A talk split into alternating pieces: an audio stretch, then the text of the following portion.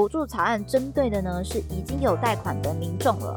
至于网络上有出现的负评内容呢，则是一些啊，这个补助呢，它是一年的选举计划。嘿，我是佳佳，这个 podcast 要开始喽！如果喜欢我们的节目，就要按下订阅或在 Apple Podcast 留下五星评价哦。本集追追搜 news 来到二月第三周，一起回首近一周的搜寻趋势与热门事件吧。接下来的假日呢，终于要迎来二二八连假了。不晓得各位朋友们有没有什么样的规划呢？也欢迎可以来留言区跟我们一起聊聊啦。那么上一周的关键字有哪一些？现在就马上来看看吧。首先看到的就是星宇航空，星宇航空股票在二月十七号、二月二十号都有占到一二名的搜寻量。有十万笔以上的搜寻哦。疫情过后，其实旅游啊、航空市场都算是有很大的回温了。那近期新宇航空的股票就受到了很大的关注。对于新宇股价飙涨的消息，有没有觉得心动，或者说你已经有行动了呢？不过对于这个商品有兴趣呢，当然就要好好了解一下了。新宇航空经历这一次的飙涨，已经被网友列为是新贵股的传说，最高股价有来到五十点五。这边要提醒大家，该注意的是类别的部分了，因为股票它有分为新贵、上市跟上柜。重点介绍一下新贵市场的买卖规则：最低成交单位是一股，交易的时间是每周一到周五的上午九点到下午三点。重点是涨跌幅无限制。在证券交易税税率的部分啊，卖出时由券商代征卖出成交金额的千分之三，交易手续费上限则为千分之五，未满新台币五十元则以五十元计收。所以我个人觉得，论风险的话，当然新贵是属于比较高的，就是因为涨跌幅无限制的部分。另外一点是，新贵股票是采取跟推荐证券商溢价交易的方式，所以如果呃承销的券商刻意将卖价定得很高，又把买价定得很低的话，就可能会出现一些难买难卖的状况啦。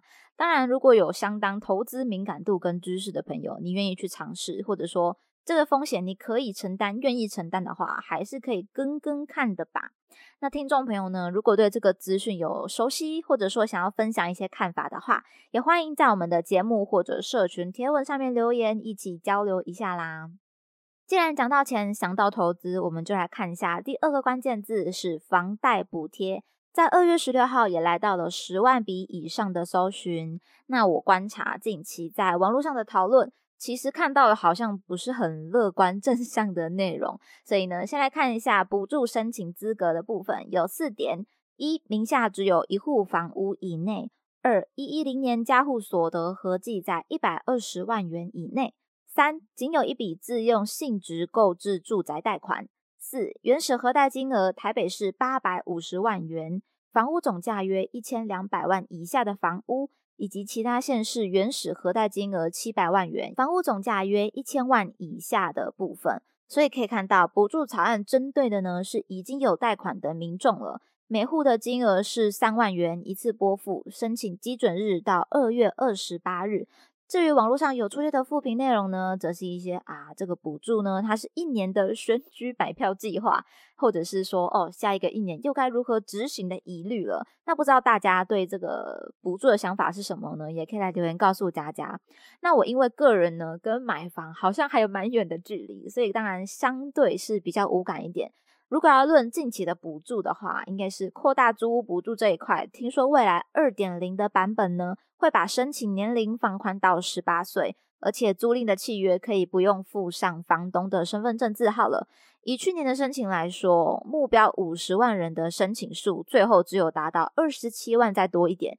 所以，毕竟多数的人还是会受到像房东的阻止啊、拒绝。看起来的话，这两点改变，年龄下修就是配合成年的年龄嘛，也是想要增加一些基数。那如果说不需要房东的身份证字号部分，应该就是希望可以让房客有更多的。自主性吗？可以跳过房东的步骤之类的。但其实我认为这两点改变并没有解决到主要的问题了，因为这个补助他希望友善租屋主嘛。但毕竟租房子给我的讲话比较大声的还是我们的房东先生、房东太太了。所以如何让房东可以接受或者信任这些政策呢？还是比较根本的啦。接续第三个关键字看到的是地震，在二月十七、二月十九都有到榜首，搜寻量有二十万笔以上。以资讯来看，这两天在南投呢都有发生地震，不过似乎我在高雄是完全无感的状态耶。各位听众朋友，有没有被这两波地震给吓到的呢？可以赶快来跟佳佳分享一下了。其实最近因为有土耳其地震的新闻啦，大家可能对这些天灾的敏感度。嗯，紧张度也有比较高一点，只能说天灾意外防不完，所以日常呢还是要有一些防灾意识存在啦。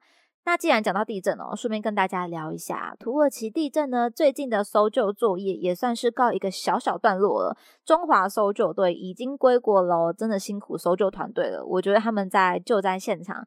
付出的不只是劳力了，也承受了不少的心理压力。另外一方面哦，总计到十八日，台湾的赈灾金额也超过了九点四亿元哦。后续的捐款呢，会持续到三月六号为止，所以有意愿捐款的朋友还是可以把握时间啦。最后的关键字，我们就来讲点有趣、轻松一点的话题。